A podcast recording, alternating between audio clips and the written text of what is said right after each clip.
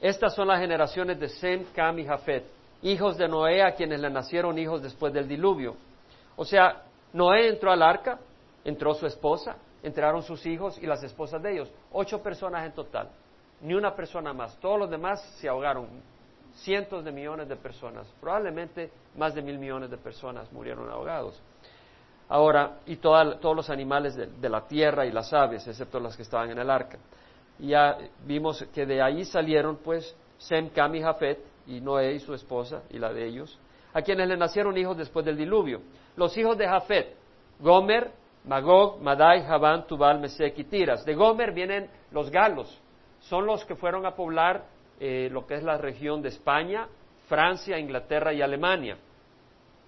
Eh, luego tenemos Magog, esta es referencia a los sintios, la zona de Rusia. De hecho, Ezequiel habla de Rusia y que en los últimos días eh, Rusia va a venir y va a atacar Israel.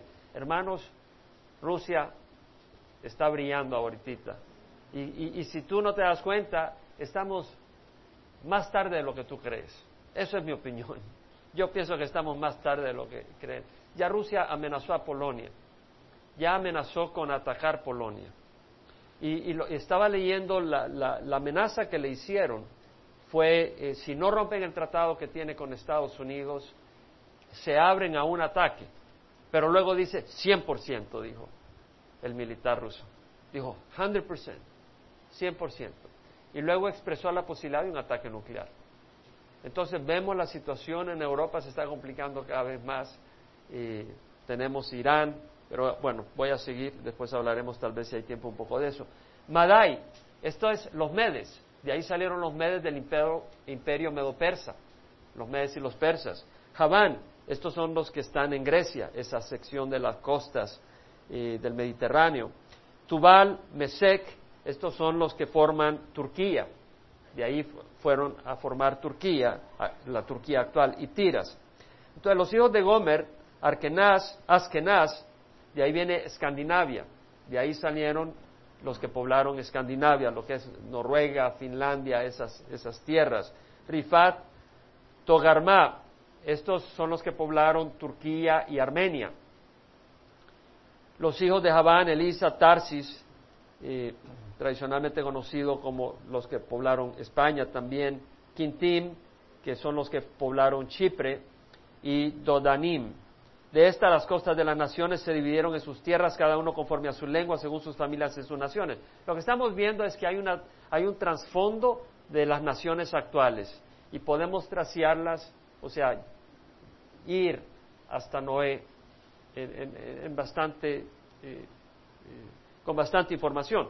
Ahora, los hijos de Cam, este fue, tenemos que, el padre de Canaán que fue maldito por el Señor. Eh, los hijos de Cam tenemos a Cus, este es Etiopía, pero no la Etiopía actual, sino la Etiopía antigua, es decir, al sur de Egipto, al norte, de, lo que sería Sudán.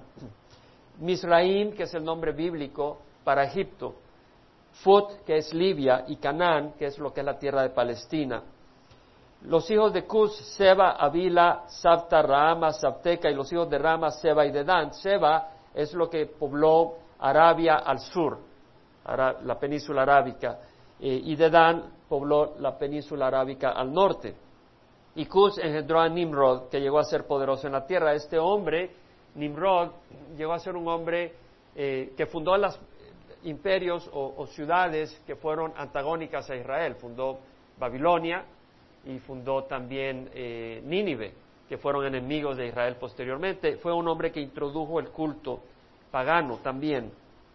No vamos a incluir eso en este estudio ahora, más que nada estoy tratando de dar una perspectiva creacionista a los primeros once capítulos, reconocer que los podemos tomar bíblicamente, pero históricamente, y que la Biblia no se equivoca.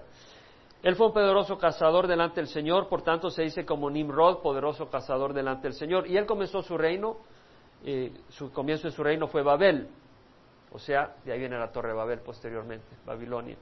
Erech, Acab y Calne en la tierra de Sinar. La tierra de Sinar es Babilonia. De aquella tierra salió hacia Asiria y edificó Nínive, Rehobot, Ir, Cala, y Resén, entre Nínive y Cala. Aquella es la gran ciudad. Y Misraim engendró a Ludim, a Namín, a Lehabim, a Naftuhim, a Patrusim, a qué nombres, ¿verdad? A Kashluhim, de donde salieron los filisteos. Vemos que los filisteos son descendientes eh, de, de Misraim que, que, generó los egipcios.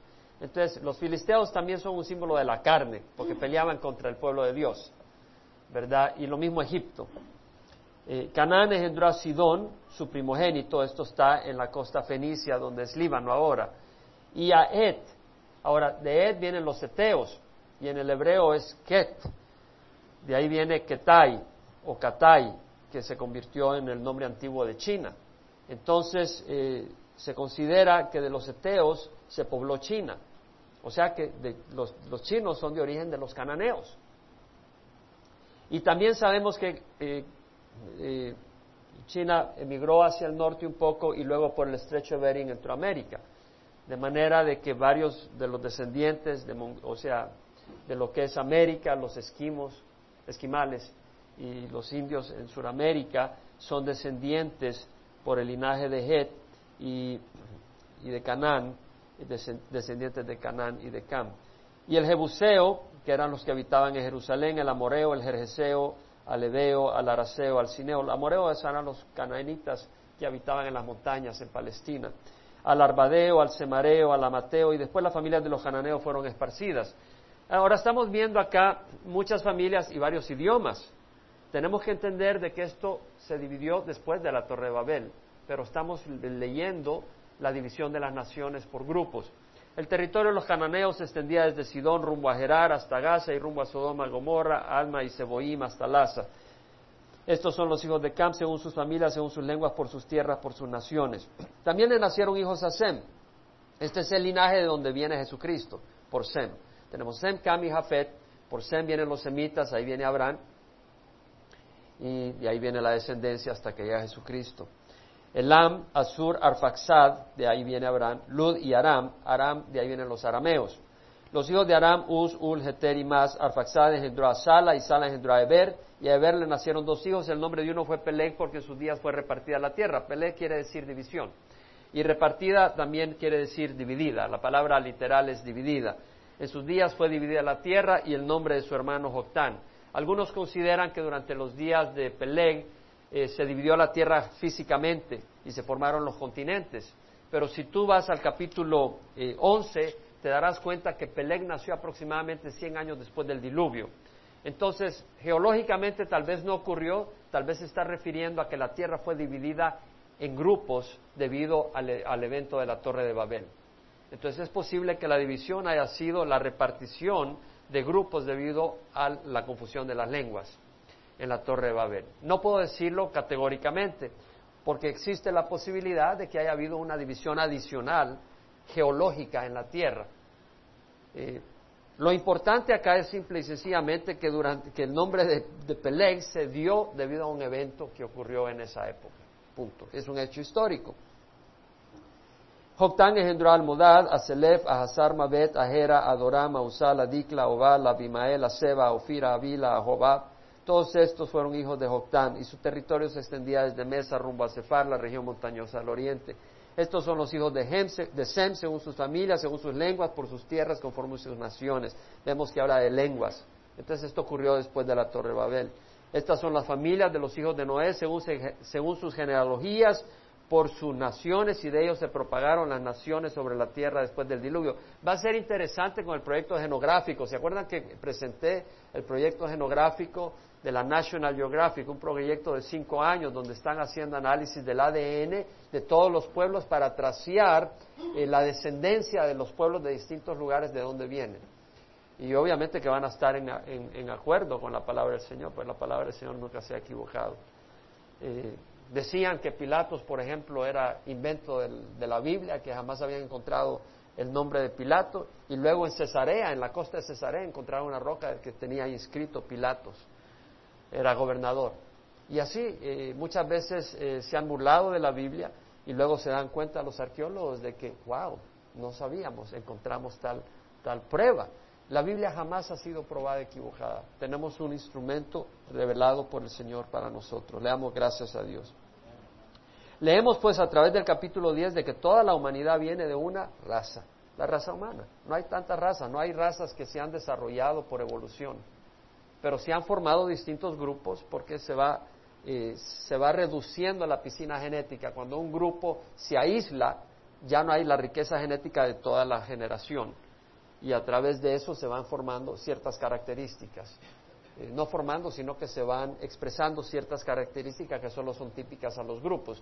Y además tenemos razones sociales por las cuales a veces los grupos se separan. Si la persona tiene tal color, ya lo rechazan o lo prefieren, y entonces vemos que de esa manera, o políticas, se han formado distintos grupos característicos, ¿verdad? Pero, pero no es que evolucionaron. Vamos al capítulo 11. Toda la tierra hablaba la misma lengua y las mismas palabras. Me imagino, sabemos de que Adán le puso nombre a los animales. Y entonces vemos de que ellos fueron creados, Adán y Eva, con la habilidad y con inteligencia y con capacidad lingüística. De hecho, en el Seminario de Creación y Evolución muestro de que el, el, mundo secular está confundido, no saben cómo se desarrolló el lenguaje, la capacidad de hablar, porque no hay un, no hay un eh, eh, no hay una hilación, hay un salto de animales que no pueden hablar, porque ningún animal puede hablar, o sea, puede repetir, pero no puede tener lenguaje. El lenguaje demanda síntesis, síntesis, sintaxis, perdón. Eh, entonces, de ahí hay un salto al hombre que puede hablar, pero eso no solo es una capacidad del cerebro, sí es una capacidad del cerebro, pero el cerebro físicamente tiene ciertas características que son esenciales para poder hablar. Y eso lo muestro en alguna de las, de las eh, laminías que tengo para el seminario de creación y evolución. Pero el punto es que eh, entonces Adán tenía lenguaje con Eva y además ellos le ponían nombre a muchas cosas, le pusieron nombre a muchas cosas. Y toda, toda la humanidad, eh, aún cuando Noé, sus hijos, hablaban ese lenguaje común, hablaba el mismo lenguaje. Ahora dice, aconteció que según iban hacia el oriente, ahora eh, la torre, eh, perdón, Noé encalló, o la, arca encalló en los montes Ararat, que es en Turquía. Y luego dice eh, que iban hacia el oriente y hallaron una llanura en la tierra de Sinar, que es Babilonia, y efectivamente Babilonia o Irak está al oriente de Turquía. y se establecieron ahí. Y se dijeron unos a otros, vamos, fabriquemos ladrillos y cosámoslos bien y usaron ladrillo en lugar de piedra y asfalto en lugar de mezcla. Y dijeron, vamos, edifiquémonos una ciudad y una torre cuya cúspide llegue hasta los cielos. Y hagámonos un nombre famoso para que no seamos dispersados sobre la faz de toda la tierra. Aquí vemos la arrogancia del hombre. Aquí vemos al hombre diciendo, el Señor les dijo, multiplíquense y poblen la tierra. Pero acá vemos que el hombre dice, no, nosotros vamos a hacer un nombre para nosotros. Hermanos, esto nos habla de la arrogancia del hombre. El hombre siempre está tratando de buscar gloria para sí mismo, pero el hombre no ha sido diseñado para buscar su gloria. El hombre ha sido diseñado para darle gloria a Dios. Y realmente cuando buscamos la gloria del Señor es cuando hallamos satisfacción nosotros. Porque Dios es el que merece la gloria. Él es el que nos creó. Él es el perfecto. Él es el que nos ama. Él es el que tiene un plan exacto. Y, cuando el hombre, eh, y, es parte de la, condición de pecado del hombre, porque el hombre en su condición de pecado se siente mal y se siente miserable y se siente en el lodo muchas veces. Y entonces para tratar de significar algo, busca hacerse un nombre. Pero nuestro poder y nuestro valor no está en poner un nombre para nosotros, sino en conocer a nuestro Señor Jesucristo y saber que podemos ser hijos de Él y conocer su amor y recibir su nombre, el nombre de Dios, como el de nuestro Padre. Ahora dice, hagámonos una ciudad y una torre cuya cúspide llega hasta los cielos. Y el Señor descendió para ver la ciudad. Bueno, Dios está en todas partes. Lo que quiere decir es que el Señor tomó nota. Dios no está ciego a lo que está pasando. Y la torre que habían edificado los hijos de los hombres, y dijo Jehová, he aquí son un solo pueblo todos ellos tienen la misma lengua y esto es lo que han comenzado a hacer y ahora nada de lo que se propongan hacerles será imposible. Dios tuvo misericordia y dijo, estos tienen un corazón cuya imaginación y la intención de su corazón es siempre hacer el mal. Lo mejor que puedo hacer ahorita es interrumpir el idioma para que no prosperen en esta maldad. Bajemos y confundamos su lengua para que nadie entienda el lenguaje del otro. Así los dispersó Jehová desde ahí sobre la faz de toda la tierra y dejaron de edificar la ciudad. Hermanos, cuando nosotros tenemos comunicación es un milagro de Dios. Porque el pecado separa. Cierto, acá vemos lo que hace el pecado. Y el juicio de Dios es la separación también. Pero nosotros podemos tener unidad si estamos unidos a Jesucristo. Y la unidad no puede venir por nuestra capacidad. No hay aquí dos personas que juntas, sin la ayuda de Dios, puedan tener armonía. Pueden tenerla temporalmente, pero sin la ayuda de Dios no va a lograr mucho tiempo. Solo Dios nos puede dar una verdadera armonía, una, una armonía verdadera, no falsa, no artificial. Solo Dios lo puede hacer. Y se los dispersó Jehová desde ahí sobre la faz de toda la tierra y dejaron de edificar la ciudad. Por eso fue llamada Babel. Babel quiere decir confusión. El mundo, el pecado es confusión. Cuando andamos fuera de la luz del Señor, andamos en confusión. Cuando, andamos en la luz del Señor, andamos en luz. Una ciudad situada en un monte no se puede ocultar. Ni se enciende una lámpara y se pone debajo de un almud, sino sobre el candelero para que ilumine a los que están en la casa. Y vean las buenas obras y glorifiquen al Padre que está en el cielo. Puedan darse cuenta que esa luz viene de Dios. Para eso somos llamados. Y los dispersó Jehová sobre la faz de toda la tierra. Estas son las generaciones de Sem. Sem tenía 100 años y engendró a Asfaxad dos años después del diluvio. Acá no está dando 100 años, está haciendo de referencia el diluvio. Porque ¿qué edad tenía Noé cuando empezó a tener hijos? Si se acuerdan, lo dice, tenía 500 años y tuvo a Sem, Cam y Jafet. Quiere decir que Sem nació cuando Noé tenía 500 años. ¿Y en qué año vino el diluvio? En los años 600 de Noé.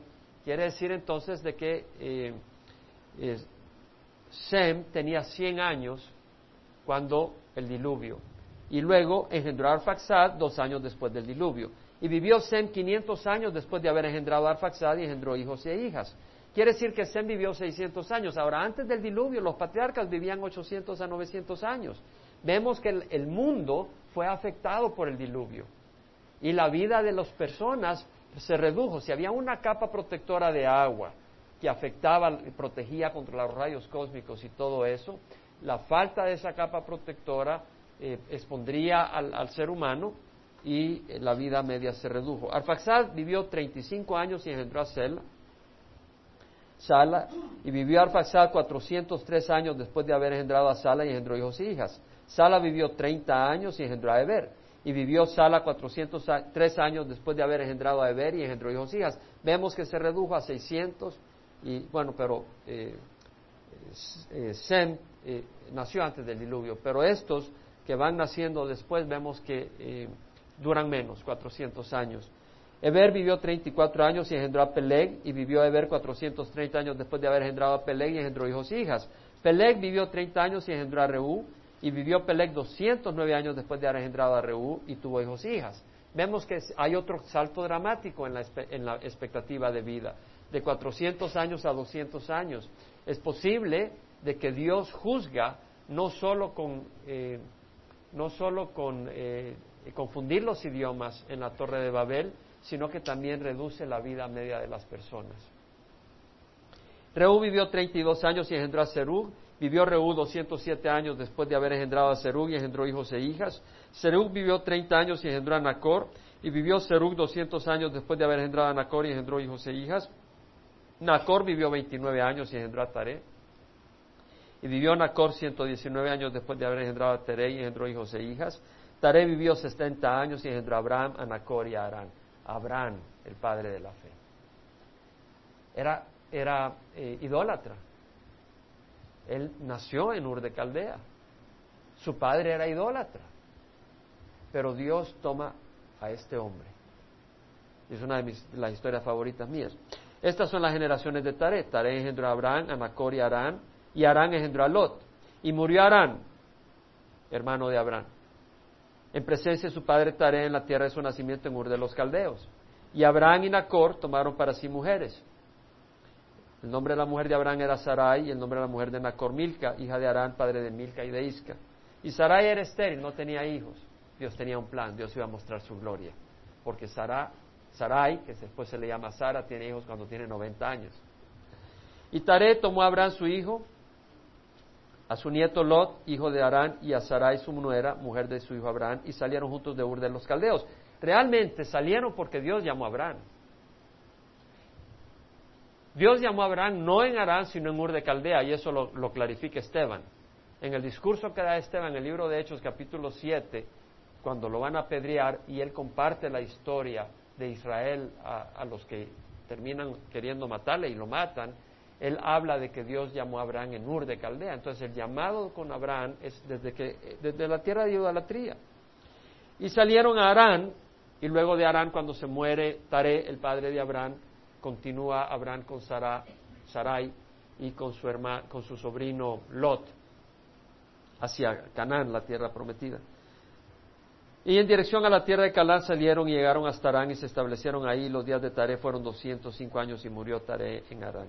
Entonces hemos llegado desde la creación del mundo hasta Abraham. Y Abraham es una figura histórica muy importante, porque Dios agarra a este hombre del, mundo de idolatría y este hombre le da la espalda a la idolatría y sigue a Dios, sin saber a dónde iba. Y Dios lo lleva y de ahí nace toda una nación. Y esa nación Dios la usa para traer su luz, su rectitud, su pureza. Los mandamientos son un regalo de Dios. Yo ya he compartido, y no lo voy a hacer ahora, pero los mandamientos son una prueba del amor de Dios, porque los mandamientos hablan de la protección de Dios. Cuando dice no cometer adulterio, eso es un amor de Dios para la familia. Cuando dice no matar, eso es un amor de Dios para nosotros, para que sepamos el valor que tiene la vida. Cuando dice no robar, cuando dice no, eh, no, no, desear lo de tu prójimo, eh, no hacerte ídolos, porque los ídolos no te pueden hacer nada, no te pueden oír, no te pueden hablar. Cuando te dice no, te hagan otro, no tengas otro Dios aparte de mí, es una bendición, porque si tú haces del dinero tu Dios, ¿De qué te sirve el, dinero? El, dinero no te da amor, te puede comprar sexo, pero no te puede comprar amor. Eh, te puede comprar AIDS, te puede comprar SIDA. Eh, el dinero eh, te puede comprar medicinas, pero no te puede comprar salud. Te puede comprar una cama, pero no te puede comprar sueño. Te puede comprar vacaciones, pero no te puede comprar gozo. Tu profesión puede ser tu Dios. Y, tú puedes tener tu profesión como tu Dios, pero cuando te vas a partir de este mundo, tu profesión es lo que menos te importa. No son los títulos los que te vas a llevar, sino lo que has hecho para el Señor. Entonces, todas estas cosas son prueba del amor de Dios. Y lo que reflejan los mandamientos es que el hombre es pecador. Que el hombre, yo le doy gracias a Dios por Calvary Chapel. Porque si algo conocemos en Calvary Chapel es que todos somos pecadores y no con el propósito de ser juzgados, sino con el propósito de seguir a Cristo libremente. Porque fíjate que alguien me decía, es que fulana, fíjate, fulana, y se dice cristiana, ¿verdad? Y la mengana, y se dice cristiana. Y para sí, mejor no. Digo, qué interesante, le digo tú estás dejando de buscar al Señor porque personas que son cristianas, pero no te han dado el testimonio que tú esperas, entonces tú por eso dejas de seguir al Señor.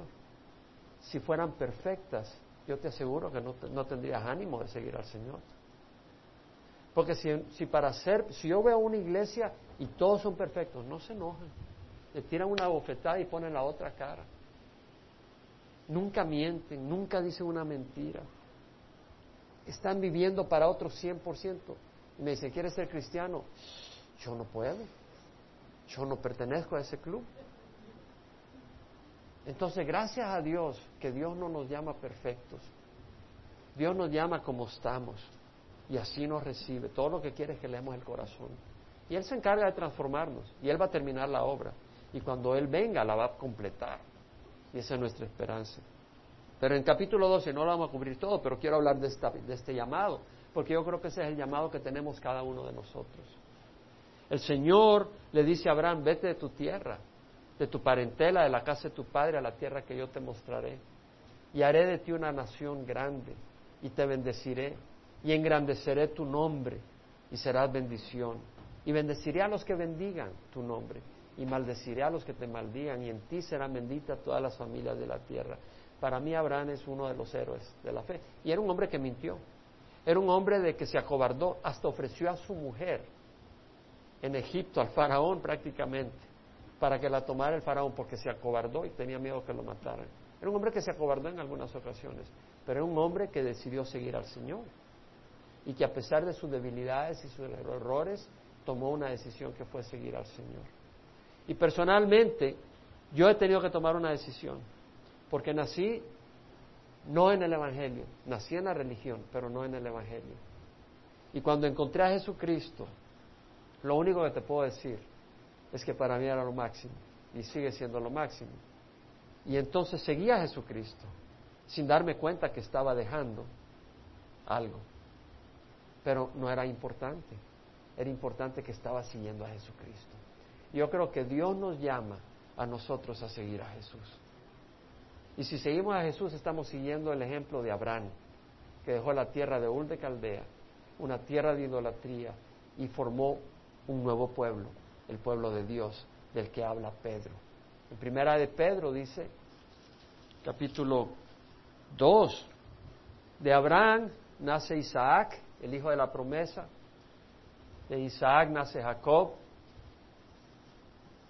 de Jacob nacen las doce tribus, doce hijos, y de Judá viene el Mesías del linaje de David, que es el Salvador nuestro, Salvador del mundo. Y tenemos que Pedro nos dice, la escritura, he aquí pongo en Sion capítulo 2 versículo 6, una piedra escogida, una preciosa piedra angular y el que crea en él no será avergonzado. Este precioso valor es para vosotros los que creéis, pero para los que no creen, la, piedra que desecharon los constructores, esta en piedra angular se ha convertida y piedra de tropiezo y roca de escándalo. Pues ellos tropiezan porque son desobedientes a la palabra, porque para ellos estaban destinados. La palabra de Dios es muy importante, poder honrarla, poder obedecerla. Vosotros sois linaje escogido, dice Pedro, real sacerdocio, nación santa, pueblo adquirido para posesión de Dios. Eso es lo que somos. Somos un pueblo de Dios un pueblo adquirido para posesión de Dios. Y sí, el, diluvio, eh, la destrucción de Sodoma y Gomorra, todo esto habla que Dios es un Dios de justicia. Y la Biblia nos habla de un juicio que viene. Y en primera, en segunda de Pedro habla de ese juicio. Pero dice el Señor en capítulo 3, versículo 11, eh, versículo 10, que el día del Señor vendrá como ladrón, en el cual los cielos pasarán con gran estruendo y los elementos serán destruidos con fuego intenso, y la tierra y la obra que hay en ella serán quemadas. Puesto que todas estas cosas han de ser destruidas de esta manera, ¿qué clase de persona no habéis de ser vosotros en santa conducta y en piedad? Dios nos llama, hermanos, Dios no está interesado en las luces artificiales espirituales, la pompa, grandes cosas. Dios quiere un corazón contrito y que pueda gozarse en Él. Pero yo le pido al Señor que nos enseñe a gozarnos en las tribulaciones, porque Dios tiene un plan y un propósito en ellas. Pero es la inmadurez que hay en nosotros la que nos impide eh, gozarnos en las tribulaciones, porque el Señor no se da por vencido y Él sigue trabajando con nosotros. Lo que quiero exhortar a la congregación está en Lucas, capítulo 21, donde el Señor hablando de los últimos días dice en el versículo 34, Estad alerta, no sea que vuestro corazón se cargue con disipación y embriaguez y con las preocupaciones de la vida, y aquel día venga súbitamente sobre vosotros como un lazo, porque vendrá sobre todos los que habitan sobre la faz de toda la tierra. Ayer escuché un ratito a Greg Laurie y estaba hablando del cielo y del infierno. Y estaba hablando, y me, gustó mucho, porque es necesario recordar, y de hecho hablaba yo no sé con quién, ayer o anteayer, y hablaba, oh creo que el viernes, conversábamos de que hay un cielo y que hay un infierno, pero la realidad de la realidad es que en este mundo la gente está yendo al infierno. y otros entrando al cielo. Y en cierta manera Dios nos protege de la profundidad de esa realidad porque nos paralizaríamos. Pero tenemos que tener cuidado de no dormirnos. Y de esto dice el Señor, estad alerta, no se cargue vuestro corazón con disipación y embriaguez. velad en todo tiempo, orando para que tengáis fuerzas para escapar de todas estas cosas que están por suceder y podáis estar en pie delante del Hijo del Hombre. Todos nosotros un día vamos a estar en presencia de Dios. No estoy hablando en grupo, estoy hablando individualmente. Cada uno de nosotros un día, cada uno de nosotros un día va a estar en la presencia de Dios para ser juzgado.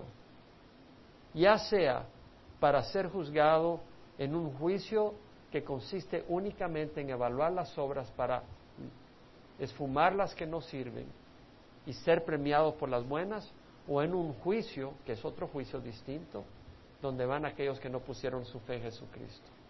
Y aquellos que no pusieron su fe en Jesucristo van a ser juzgados por sus obras, cada palabra que dijeron, cada obra que hicieron, cada obra que dejaron de hacer, y van a ser juzgados ante la luz de Cristo.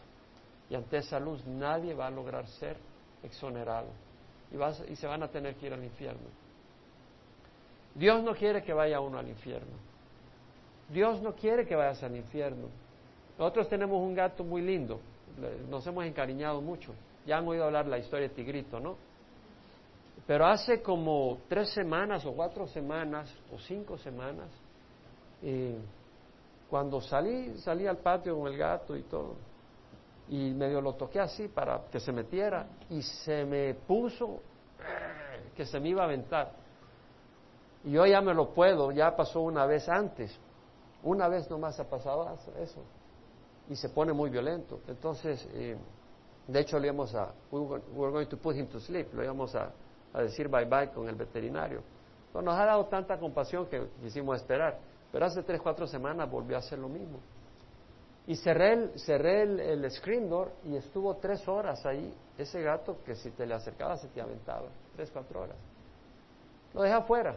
En la noche cuando llegué, tigrito, tigrito, ya llegó todo suavecito, ya se le había pasado. Y entonces lo agarro y lo abrazo y lo acaricio y ese era ese le olvidado. Yo me he tomado mis riesgos. Ah, tigrito, tigrito, pero no me voy a poner ah, porque se me, tiene que amar a los paramédicos, tiene unas uñas así. Pero me pongo a pensar que eso pasa con el Señor. El Señor nos ama y no nos quiere destruir. Y tiene paciencia, y tiene paciencia, y tiene paciencia. Pero llega un momento donde si no hay una conversión, el Señor no te puede permitir en su reino. ¿Por qué? Porque vas a estar trayendo destrucción. Y nosotros tenemos destrucción en el corazón. Tenemos pecado, tenemos arrogancia, tenemos lujuria, tenemos maldad, envidia, todo lo que quieras. La hay de una o de otra manera en nuestro corazón. Y la única manera, Dios ahí está esperando. Tal vez no dice tigrito, tal vez dice Juan o Jaime o Pedro o María o Lucía, eh, y esté esperando, y esté esperando, esté esperando. Pero si tú no quieres, el Señor no puede hacer más. Te tiene que destruir. Pero no es la destrucción que piensan los testigos de Jehová. La destrucción porque Dios nos ha hecho eternos. Entonces la destrucción es separarnos de Dios toda la eternidad. Porque no va a esperar toda la eternidad por nosotros. Entonces yo te invito a que nos paremos. Y te voy a invitar a que medites que nuestro Dios es un Dios de amor, pero que también es un Dios de justicia. Y la palabra del Señor dice que la palabra de Dios está cerca, en nuestra boca y en nuestro corazón. Y que si creemos que Dios resucitó a Jesucristo de la muerte, y lo confesamos como Señor, seremos salvos. Porque con el corazón se cree para justicia y con la boca se proclama para salvación. Entonces yo te invito a que cierres los ojos porque tal vez hay alguien acá que dice, bueno, yo estoy en un hogar cristiano o tal vez yo he caminado en el camino. La pregunta es, ¿estás ahora caminando con el Señor? Y si ahora tú no tienes al Señor, no has, declarado a Jesús Señor de tu vida, Yo te garantizo, más que mi nombre es Jaime, yo te garantizo que si tú no estás, tienes a Jesús como Señor de tu vida, si hoy te mueres, tu destino quedaría sellado en el infierno. Y lo garantizo no con mi mente, sino con la palabra del Señor. La palabra del Señor. Yo te ruego, recibe a Jesucristo hoy, si nunca lo has hecho Señor de tu vida. Puede que hayas ido a muchas iglesias, puede que hayas ido a la iglesia muchas veces, pero de eso no estamos hablando. Judas no solo fue a la iglesia, Judas caminó con Jesús por tres años. La pregunta es, ¿quién es Señor de tu corazón? Si tú nunca lo has hecho, Señor, ¿por qué no lo haces hoy, Señor de tu corazón? Nadie te va a avergonzar, pero vas a tener la oportunidad de salir con la seguridad que Jesús es tu Señor y tu Salvador. Levanta la mano y vamos a orar si quieres recibir a Jesús. Si alguien nunca ha a Jesús, nunca ha recibido a Jesús, hoy puedes recibirlo. Si has ido a la iglesia, si te ha agradado el Señor Jesús, pero nunca le dijiste, Señor, voy a poner mi fe solo en ti. No en una denominación, no en un grupo, sino solo en ti. Voy a aceptar tus palabras. Jesús dijo, yo soy el camino, la verdad y la vida. Nadie viene al Padre sino por mí. Nadie. ¿Quieres tú recibir a Jesús? Si todos lo han recibido, quiero invitarte a algo. Quiero invitarte a orar para que tengamos fuerzas. Porque sabes qué?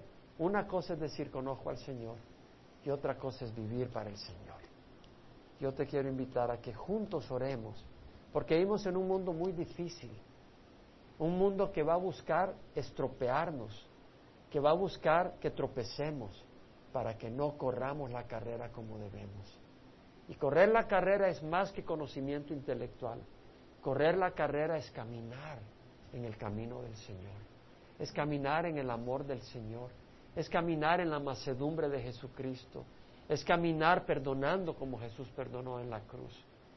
Y eso, para eso necesitamos fuerza. ¿Quién dice amén? Vamos a orar. Padre, te doy gracias, Señor, porque tú eres bueno. Te doy gracias porque tú nos amas. Y te doy gracias porque tú viniste para quitar el pecado, para destruir el pecado y darnos vida eterna y para que caminemos sin culpa, libres, abundantes. Padre, yo te ruego que reemplaces la tristeza que pueda haber en cada corazón que pueda haber acá y la reemplaces con gozo y con esperanza. Y que pongas en el corazón de cada uno de nosotros sed por tu palabra, pero amor para ti, para querer obedecer tu palabra. Porque tú dijiste, Señor Jesús, si alguien me ama, obedece mis mandamientos. Y en esto habitaréis en mi amor, si, obedeces mis mandamientos. Entonces yo te ruego, Padre, que juntos caminemos en tu luz Padre, yo empiezo pidiendo por mí que me des el valor, la valentía y el amor para vivir para ti.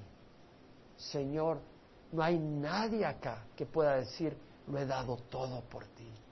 El único que lo dio todo fue Jesucristo. A veces creemos que lo hemos dado todo, pero nos pones en las pruebas y vemos que faltos somos. Señor, que podamos llegar a tu presencia y decir, Padre, gracias por haberme ayudado a vivir para ti. Gracias porque lo hice, por tu ayuda. Señor, que así sea. Bendice a mis hermanos. Esta semana haya paz, gozo, poder, alegría y tu nombre sea glorificado. En nombre de Jesús. Amén.